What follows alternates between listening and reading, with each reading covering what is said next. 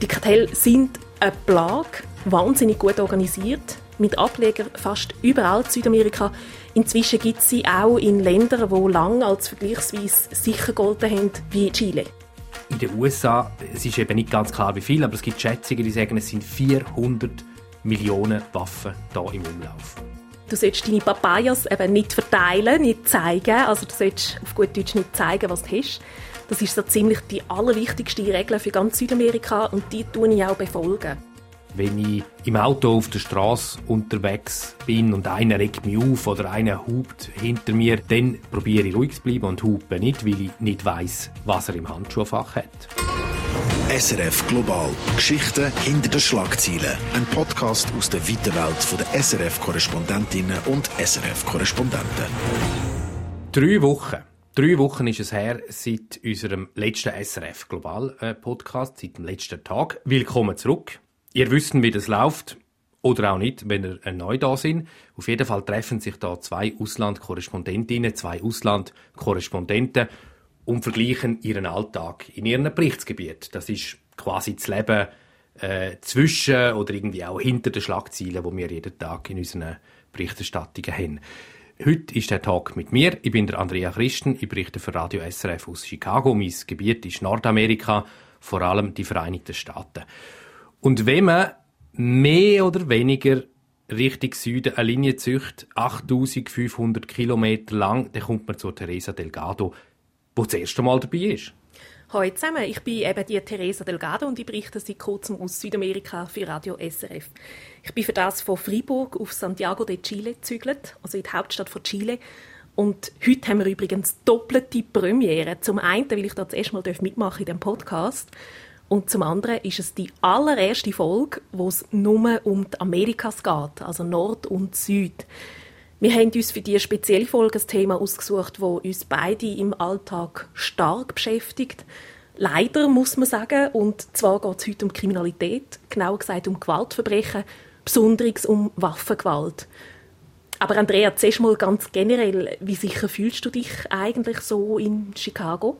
Ich fühle mich eigentlich ziemlich sicher, äh, einmal im Norden von Chicago, wo wir wohnen. Ich frage mich, ob, die, ob das eine trügerische Sicherheit ist, weil die Kriminalität hat letztes Jahr, wenn man die Zahlen anschaut, deutlich zugenommen. Chicago ist quasi berühmt, berüchtigt für Kriminalität, besonders für Waffengewalt. Letztes Jahr hat es 688 Homicides gegeben, also 688 Menschen sind umgebracht worden. Die Zahl ist ein bisschen runtergekommen, ist aber immer noch sehr hoch und es hat übrigens, das finde ich noch recht beeindruckend, die Zahl, auch fast 9000 Raubüberfälle gegeben. Es klingt nach mega viel. Ist es auch, ist es auch. Allein die Stadt Chicago ohne Umland hat etwa 2,7 Millionen Einwohner. Wenn man dann die ganzen äh, Städte rundherum mitrechnet, noch viel mehr. Also die Größe relativiert die Zahl vielleicht ein bisschen, aber Kriminalität macht den Leuten da schon Sorgen. Da ist gerade äh, vor kurzem eine Bürgermeisterin nach nur einer Amtsperiode abgewählt worden und Kriminalität, die hat eine Rolle gespielt, die hat in der Zeit von der Lori Lightfoot, wo sie Bürgermeisterin war, äh, zugenommen. Ich muss sagen, mir selber ist die Kriminalität, also die Gewalt im Alltag noch nie ganz direkt begegnet, aber äh, uns wird schon geraten, pass auf, im Dunkeln, der und der Stadtteil sollte schmieden. Ähm, das sind Leute, die lange schon in Chicago leben und auf die lässt man natürlich. Aber ich habe schon auch das Gefühl, die Leute in den USA sind ein bisschen sehr übervorsichtig. Die Amerikaner haben schon Tendenz, in einer Angstgesellschaft zu leben, weil Verbrechen äh, auch sehr präsent ist in der Medienberichterstattung. Aber eben, man kann natürlich leicht sagen, ähm, das ist nicht so ein grosses Problem, wenn man es noch nie selber erlebt hat. Und Zahlen helfen ja ein bisschen. Ähm, du hast die Statistik genauer angeschaut. Was fällt denn da am meisten auf bei dir in Chicago? Hey, was wirklich einen Sprung hergelegt hat aufs letzte Jahr sind Autodiebstähle. Die sind sehr aufgegangen, sind gut 21.000 Mal Autos und TÜV gestohlen worden. Das finde ich noch recht beeindruckend. Ähm, es gibt dann auch einen Spezialfall, sogenanntes Carjacking. Das ist quasi, wenn du auf der Straße unterwegs bist und im Auto hückst und jemand tut mit zückter Waffe die zwingen, aus dem Auto aussteigen und fährt dann mit dem Karren davon. Ja, da kenne ich Santiago also gerade wieder. Es gibt da äh, so ein Phänomen, das für Chile noch relativ neu ist. Ähm, die nennen das da Encerronas. Also so sagen sie, der spezielle Form von Autodiebstahl, wo kriminelle Banden dein Auto einklemmen auf der Straße. Die kommen meistens mit zwei oder mehr anderen Autos, machen das während der Fahrt, also zum Beispiel auf der Autobahn, und dann zwingen sie dich, auch wie du das jetzt erzählt hast, ähnlich mit der Waffe in der Hand anzuhalten und auszusteigen. Also die klauen dir dein Auto quasi unter dem Viertel weg und lassen dich am Strassenrand stehen. Am liebsten klauen sie natürlich schicke SUV. Das ist nicht das Auto, wo du fährst. Nein, nein, nein. Also schon allein aus Sicherheitsgründen überlegt man sich da sehr genau, mit welchem Auto das man unterwegs ist. Hey, wie sagt man eigentlich Santiago oder Santiago de Chile? Also es ist eigentlich ganz einfach. In Chile sagst du Santiago und außerhalb von Chile sagst du Santiago de Chile, damit man es eben nicht verwechselt mit Santiago de Cuba in der Karibik oder mit Santiago de Compostela in Spanien. Und Leute aus Santiago, wenn dich jetzt das fragst, Andrea, denen sagt man Santiaginos oder Santiaginas. Auch diese Frage ist damit beantwortet. Das ist auch eine Millionenstadt, äh, Santiago, und äh, jetzt auf Gefahr her, jedes Klischee zu bedienen ähm, zu Südamerika. In meiner Vorstellung sind viele Großstädte in deinem Berichtsgebiet gefährlich. Ja, das ist leider schon so. Ähm, Santiago hat etwa 6 Millionen Einwohnerinnen und Einwohner. Kriminalität ist in so einer Großstadt ein Thema, es gehört so gesagt dazu. Chile erlebt im Moment auch eine Sicherheitskrise. Also Chileninnen und Chilenen fühlen sich laut Umfragen so unsicher wie seit 20 Jahren nicht mehr. Das hat damit zu tun, dass die Kriminalität deutlich zugenommen hat seit der Pandemie in Chile, auch in Santiago. Und das ist da, anders als in vielen anderen südamerikanischen Ländern, eben eigentlich eine neue Entwicklung. Also wenn man da von der Demokratie redet, die Pinochet-Diktatur und ihre grausamen Gewaltverbrechen, klammern wir jetzt mal aus. Ich finde es aber wichtig zu betonen, es ist, wie du gesagt hast, ein Stück weit auch ein Klischee, dass es überall in Südamerika mega gefährlich ist. Mir ist da noch nie etwas passiert und Chileninnen und Chilenen haben mich sehr freundlich aufgenommen da. Alle warnen mich ständig, wie es eben gefährlich sei. Die sind zum Teil richtig überfeuersorglich. Und es gibt Südamerika Städte und Quartiere, die sehr sicher sind. Also es ist ein bisschen wie an vielen Orten auf der Welt. Du musst dich einfach ein paar Regeln halten und dann bist du eigentlich relativ gut unterwegs. Also ein bisschen ähnlich wie in Chicago, oder? Man sagt dir, du sollst äh, ganz Haufen Regeln befolgen, um sicher zu sein in deiner Stadt. Kannst du ein paar Beispiele geben von so Regeln und vor allem auch sagen, ob du die Regeln jetzt, wo du neu bist, ganz streng befolgst? Also wenn ich die Regeln alle ganz streng würde befolgen, würde ich glaube ich nie mehr hergehen und einfach nur noch daheim hocken. Also man darf sich auch nicht verrückt machen und das meiste von diesen Regeln ist eigentlich gesunder Menschenverstand. Man sollte nicht in der Nacht rumlaufen, man sollte aufpassen mit Taxis. Die sind da bekannt dafür, dass sie dich im besten Fall beschissen. Und im schlimmsten Fall wirst du überfallen oder entführt. Das ist da so fast ein ein Running Gag Santiago wenn du als Tourist am Flughafen ankommst, wirst du als erstes einmal ausgeraubt, wenn du das Taxi nimmst an der Straße. Darum setzen sie da auf andere Fahrdienste, die als sicherer gelten. Die, die sich es leisten können, nehmen auch Uber. Aber ich fahre da auch Metro, also U-Bahn oder Bus. Das geht alles. Es gilt einfach überall in Südamerika Nodar Papayas.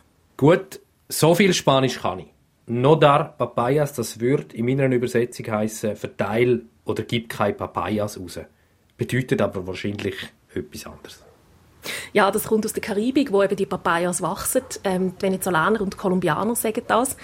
Die meinen damit, du sollst deine Papayas eben nicht verteilen, nicht zeigen. Also du sollst auf gut Deutsch nicht zeigen, was du hast. Das ist so ziemlich die allerwichtigste Regel für ganz Südamerika und die tun ich auch befolgen. Also mit dem SUV umfahren ist äh, sehr viel Papaya gezeigt. Genau, da zeigst du wirklich ein bisschen zu viel Papayas. ich lege da zum Beispiel aus dem Grund auch keinen Schmuck an, ähm, wenn sehr dezente Sachen. Ich lege keine Markenkleidung an, aus Sicherheitsgründen. Also nicht, dass ich jetzt sonst wieder rumlaufen wie irgendwie ein teuer designter Weihnachtsbaum. Aber gleich, man passt halt ein bisschen auf. Mit dem Smartphone solltest du im Stadtzentrum jetzt auch nicht gerade rumwedeln, wenn du irgendwie ein Viertel ist. Es gibt da Motorradfahrer, Essenslieferanten von Uber Eats oder Pedidos Ja, die klauen damals als Nebenverdienst. Also die reisen dir dann einfach die Smartphone im Vorbeifahren aus der Hand, fahren weg und weg ist es. Also man muss wirklich aufpassen. Es ist interessant, es gibt da auch so Faustregeln. Also man sagt zum Beispiel, der Süden und der Westen der Stadt sollte man meiden. Die Quartiere sind berüchtigt für Gewalt. Äh, das zeigt auch, wie segregiert die Stadt ist, wie es arme, meistens äh, farbige Quartiere gibt, wo ärmlich sind. Also auch der Zusammenhang zwischen Armut und Gewalt natürlich. Auch äh, gefährliche Gebiete sind das. Dann gibt's wieder reiche, sichere, eher im Norden von der Stadt. Es gibt der L-Train, das sind die Hochzüge, die durch Chicago fahren. Die fahren durch die ganze Stadt. Die rote Linie zum Beispiel fährt 24 Stunden am Tag von ganz im Süden auf, ganz im Norden. Äh, und ich muss schon sagen, also an diesen Zügen kommst du fast nicht vorbei. Das geht vielen in Chicago so. Aber dort, in so einem L-Train, habe ich bis jetzt eigentlich der einzige Moment gehabt, wo es mir ein bisschen geschmuch worden ist. Da sind Leute eingestiegen, die sich sehr merkwürdig verhalten haben. Das hat auch damit zu tun, natürlich, dass man dann nicht ausweichen kann. Man kann dort einfach nicht weg, wenn etwas passiert. Man ist dieser Situation ausgesetzt. Also der ÖV in Chicago, aber auch in, in anderen amerikanischen Städten gilt ganz generell als Ort, wo man sehr vorsichtig nutzt. Das ist bei uns auch so. Also in der Metro und im Bus ähm, musst du ein bisschen aufpassen auf dein Handtäschchen oder eben dein Smartphone. Ähm, und äh, was jetzt du gesagt hast mit, mit diesen Zügen, die 24 Stunden am Tag fahren. Also da ist es so zum Beispiel, dass die U-Bahn immer am 11 Uhr am Abend zumacht. Auch am Wochenende, Freitag, Samstag, wenn die Leute ausgehen. Äh, und das in einer 6 Millionen Stadt. Und das hat eben zu tun mit Sicherheit, mit Kriminalität. Und dann gibt es da auch wirklich so No-Go-Zones, also Quartiere, wo jetzt nicht allein reinlaufen Üblicherweise sind das Poblaciones, also illegale Siedlungen. Zum Teil bestehen die aus Wellblechhütten, die die Leute selber bauen. Ähm, da innen kann man sich wirklich verlaufen wie einem Labyrinth. Also Google Maps funktioniert dann da innen schnell mal nicht mehr. Mm, okay. Da muss man wirklich wissen, wo die Zonen sind und muss man halt ein bisschen aufpassen. Und dann gibt es da übrigens auch so Nachbarschafts-Apps, die viele brauchen. Ähm, das ist wie so ein bisschen Facebook für eine ganze Stadt. Äh, Santiago heißt das «So Safe» und da wird dann postet, also passet an dieser Ecke auf, da haben sie gerade einen überfallen oder sie postet Fotos von Leuten, die die Zäufchen von ihrem Hund nicht aufgenommen haben. Also das ist so ein bisschen Nachbarschaftsaufsicht in den Quartieren, es ist fast so ein bisschen wie im Dorf. Haben Sie so etwas auch in Chicago, so Sicherheits-Apps? Ja, gibt's. Ähm, äh, ziemlich bekannt ist Citizen. Das ist eine App mit Leuten, die quasi in Echtzeit mitlosen, was bei 911, also bei Polizei oder Feuerwehr, an Notrufe eingeht und dann per App Warnungen rauslässt, und zwar in über 60 Städten hier in den USA. Ich habe diese App, weil ich ja gewusst habe, dass wir heute über das Thema reden, installiert und äh, basierend auf meinem Standort habe ich dann wirklich den ganzen Tag Push-Meldungen gekriegt, also Warnungen. Zum Beispiel ein Mann bei Lincoln High School da in Chicago sich mit einer Waffe gesehen worden oder eine Frau verhalte sich auffällig dort und dort. Man solle die Gegend vermeiden. Das kann natürlich hilfreich sein, aber mein Eindruck ist, man kriegt ständig Push-Meldungen und du sprichst das ja auch, auch über Sachen, die gar nicht so schlimm sind und kriegt eigentlich den Eindruck, dass rund um einen herum ständig ähm, Kriminalität ist. Also ja, das passt auch ein bisschen zu dem Eindruck, den ich am Anfang schon gesagt habe. Die Amerikaner sind einfach eine Art Angstgesellschaft und immer auf der Hut vor Verbrechen. Und wenn man halt ständig auf so eine App schaut, hat man das Gefühl, man ist umzingelt von Kriminellen und wird ja, fast ein bisschen paranoid. Ja, also da kann man schon auch sagen, das meiste sind wirklich eher harmlosere, kleinere Diebstähle, also eben das Handtäschchen oder das Velo. Das gibt es einfach in jeder Großstadt, da muss man schon ein bisschen relativieren. Aber in Chile nehmen speziell auch die bewaffneten Überfall zu. Ähm, zwischen 2019 und 2022 hat es da ein Plus von 23 Prozent hat mit der Pandemie zu tun. Während Corona haben die Kriminellen, vor allem die Kleinkriminellen, da umgesattelt, weil es weniger Leute auf der Straße oder im Pendelverkehr gegeben hat, die sie können überfallen Seither drehen jetzt eben größere Dinge, also Überfälle auf Geldtransporter, Bankomat, auf Elektronikgeschäfte. Das hat zugenommen und eben immer mit der Waffe. Ähm, hat damit zu tun, dass ähm, sich während der Pandemie die Ungleichheit in Chile auch noch weiter verschärft hat. Und Chile ist schon vor der Pandemie das ungleichste Land der OECD-Staaten. Also dort sind in dieser Gruppe sind auch Länder dabei wie eben die USA, Kanada, Mexiko oder Kolumbien. Also die Gewaltbereitschaft hat da seit der Pandemie wirklich zugenommen. Das ist nicht nur so ein Eindruck, der äh, vielleicht täuscht auf diesen Apps. Ähm, wie ist denn das in den USA mit den Waffen? Wie präsent sind die im Alltag bei dir, Andrea? Also zuerst muss ich dazu sagen, die Pandemie hat auch da auf Gewaltverbrechen sich ausgewirkt, in Chicago und auch in anderen Städten. Zu deiner Frage, ähm, ich bin letztens mit der Familie Schlittschuh fahren gegangen und am Eingang von der Eishalle ist ein Kleber mit einem Verbotszeichen, keine Waffen erlaubt ähm, innerhalb von dem Eisstadion. Das ist mir am Anfang, als ich in die USA gekommen bin, ständig aufgefallen, ist aber jetzt schon ziemlich normal geworden, so etwas, weil einfach in den USA geschätzt, es ist eben nicht ganz klar wie viel, aber es gibt Schätzungen, die sagen, es sind 400 Millionen Waffen da im Umlauf. Und es hat nicht nur viele Waffen, also es hat auch viele Waffentote, oder? Ja, und Tendenz steigend. Zwischen 40.000 bis 50.000 Tote im Jahr. Die Hälfte davon sind Suizid mit Waffen. Und Vorfälle mit Waffen sind bei Kindern und Teenager, und das muss man sich mal vor Augen führen, zur häufigsten Todesursache geworden in Amerika. Und Waffentote sind auch mit ein Grund, dass die Lebenserwartung in den Vereinigten Staaten, und das ist wirklich bemerkenswert, die Lebenserwartung ist rückläufig. Ich stelle mir vor, die Waffen sind in den USA richtig verankert. Also die Waffen sind dort Teil der Kultur, oder? Von der Gesellschaft.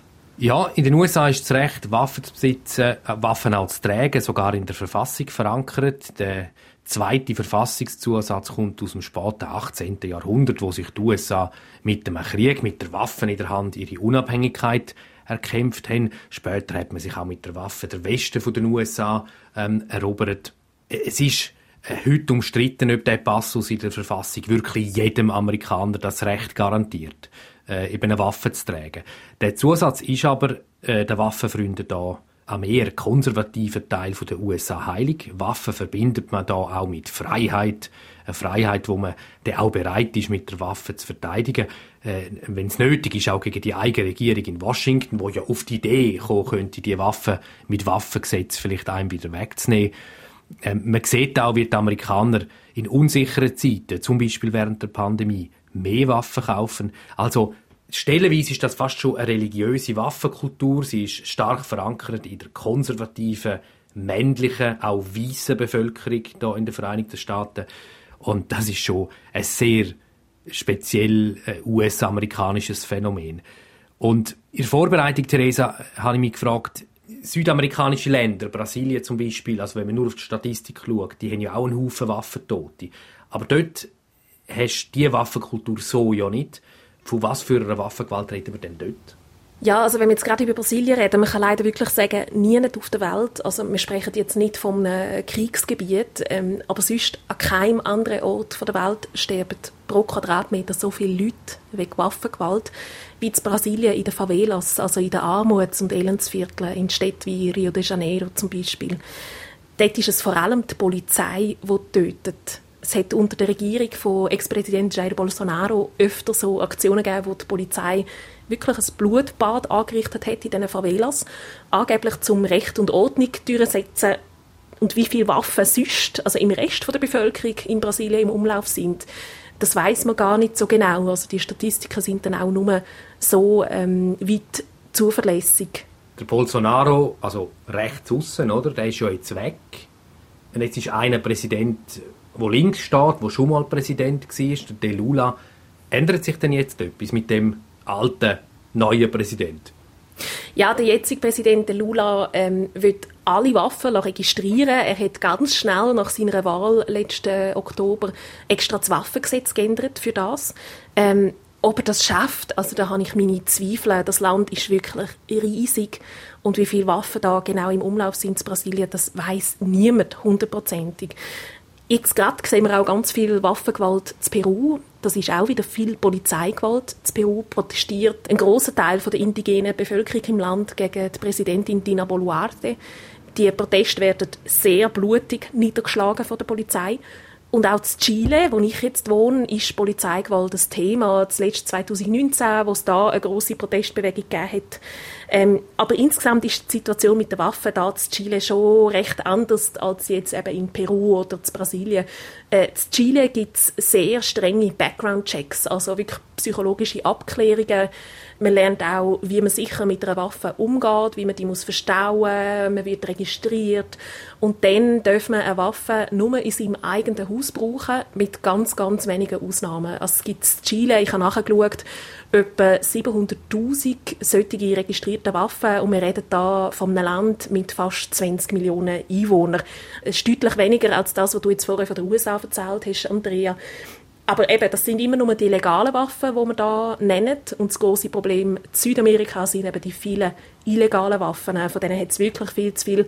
Auch wenn die Polizei immer wieder Waffen sicherstellt und die dann einschmilzt und vernichtet.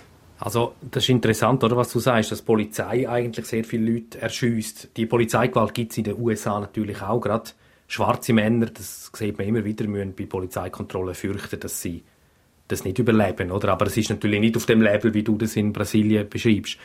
Ähm, wieder auf die Gefahr, dass ich ein weiteres Klischee bediene. Aber gerade in Brasilien oder auch anderen südamerikanischen Staaten, da reden wir aber auch von Bandenkriminalität. Mhm. Ähm, auch wenn die meisten jetzt bei Gangs vielleicht zuerst an Länder wie Mexiko oder El Salvador denken, ähm, weiter unten im Süden, wo die Anbaugebiete der Narcos liegen, also die grossen Coca-Felder, dort sind die Drogenkartelle genauso präsent wie in Mittelamerika. In Kolumbien, in Venezuela, da hast du Kartelle und auch Guerillas, wo ihre Ideen, ihre Regeln mit der Waffe durchsetzen.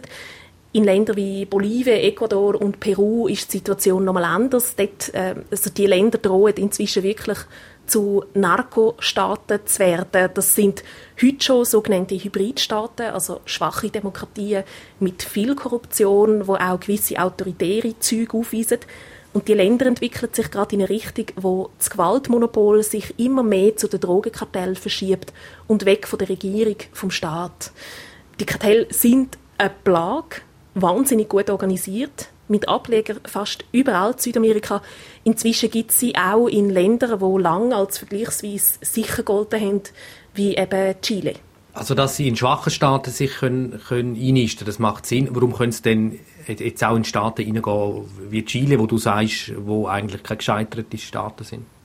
Ja, es hat sich während der Pandemie so entwickelt. Chile ist eigentlich lang ein bisschen abgelegen gewesen, ähm, ist ja am untersten Zipfel so gesagt von Südamerika und die grossen äh, Drogenbanden sind eigentlich tendenziell eher daran interessiert, ihre Drogen irgendwie auf Europa zu transportieren oder eben auf in den Norden zu schicken, in die USA. Und da ist halt Chile ganz unten in Südamerika lang nicht so interessant gewesen. Mhm. Jetzt sagt aber äh, das chilenische FBI, die heißen da BDI, die sagen, die grossen mexikanischen Kartelle, also Sinaloa, Jalisco, Nueva Generación, ähm, auch das venezolanische Kartell Tren de Agua, die sind seit der Pandemie auch in Chile aktiv. Die schmuggeln da Waffen und Drogen über die Grenzen.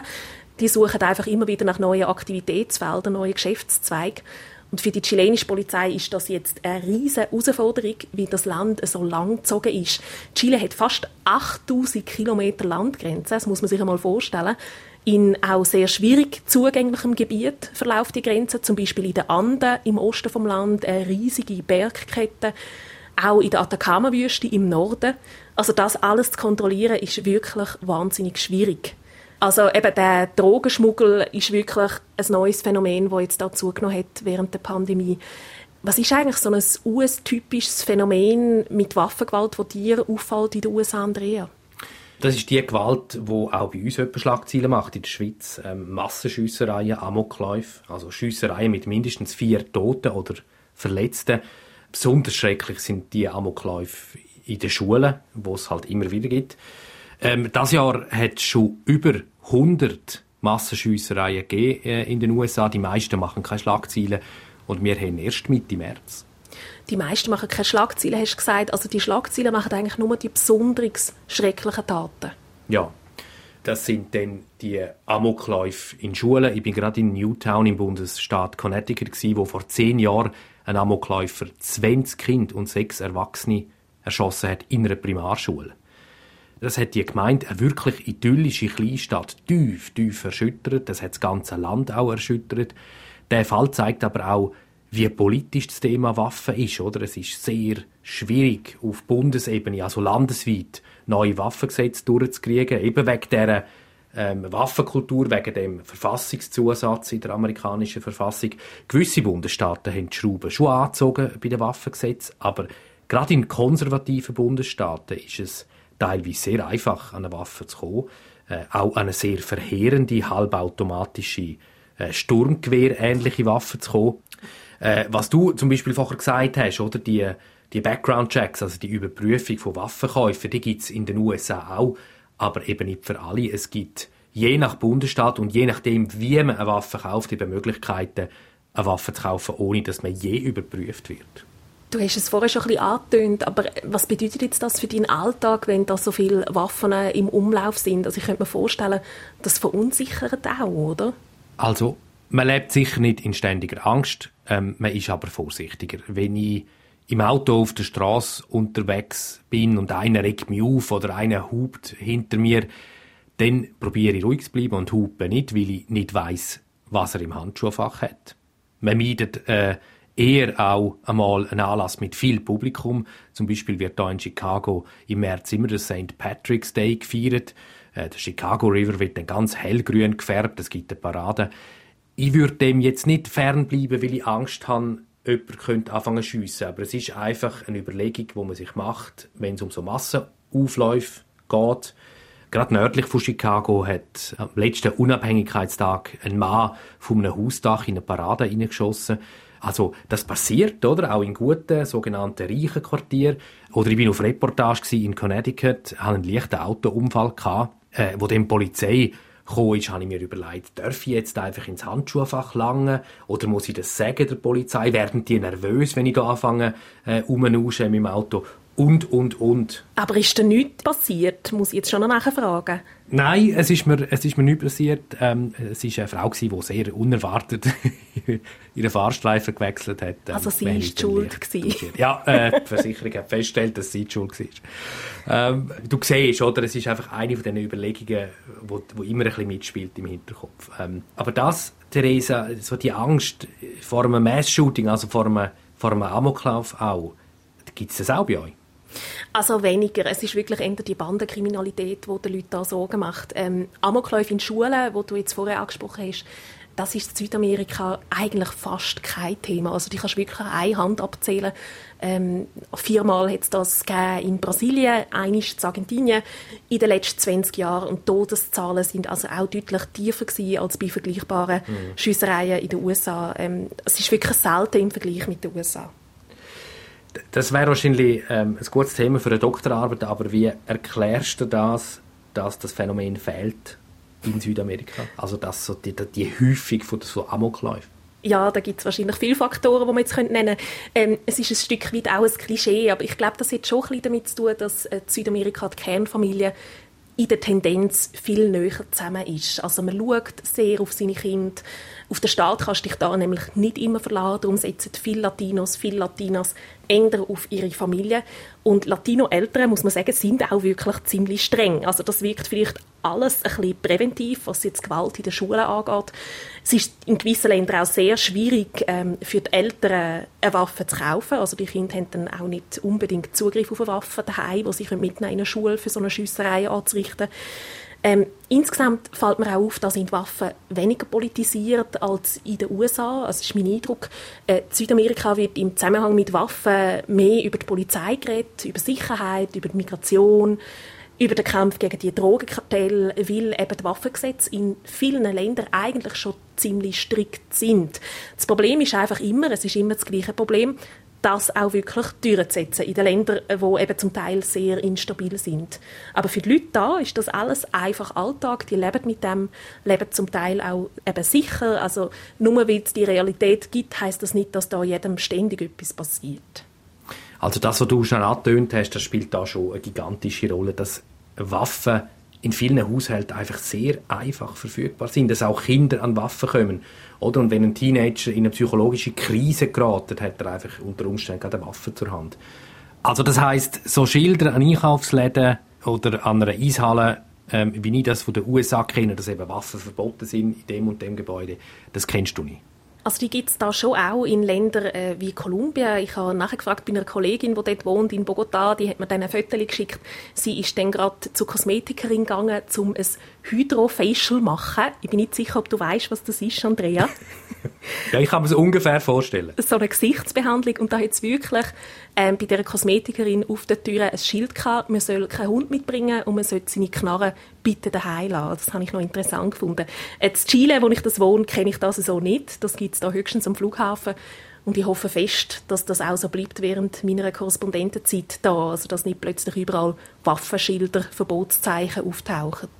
Apropos Flughäfen, letztes Jahr sind in den USA über 6500 Schusswaffen an Flughäfen sichergestellt worden. So viel wie noch nie.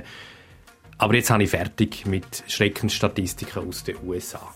Eigentlich, Theresa, können wir nicht auf dieser doch eher düsteren Note unsere erste Amerikasendung beenden. Absolut, gebe ich dir recht. Die Amerikas aus Südamerika sind unbedingt eine Reise wert. Also die Latinos, Latinas sind unglaublich freundlich. Die Natur haut mich da regelmäßig aus den Socken. Der Amazonas, die argentinische Pampa, die Gletscher von der Anden, Patagonien. Ich glaube, Andrea, wir können beide wirklich ganz, ganz objektiv sagen, dass wir das allerschönste Berichtsgebiet haben von Radio SRF, oder? Was meinst du? Ja, was du eigentlich hast wollen sagen, ist, dass du das zweitschönste hast und ich das schönste will. Alles, was du aufzählst, steht eigentlich ein bisschen im Schatten vom Grand Canyon, der grossen See, im Yosemite Nationalpark. Aber bevor es total zum Werbespot eskaliert, falls ihr Fragen habt zur Atacama-Wüste oder zum Amazonas oder zu dem Podcast, den ihr gerade gehört habt, oder auch als Feedback, weil wir zum Beispiel düstere Themen behandeln, via Mail an studio.srf3.ch oder in den Shownotes hat es einen Link zu einem Formular. Wir freuen uns über eure Post. Muchas gracias fürs Zuhören. Hasta pronto. Ciao von mir. SRF Global. Geschichten hinter den Schlagzeilen. Ein Podcast aus der weiten Welt der SRF-Korrespondentinnen und SRF-Korrespondenten.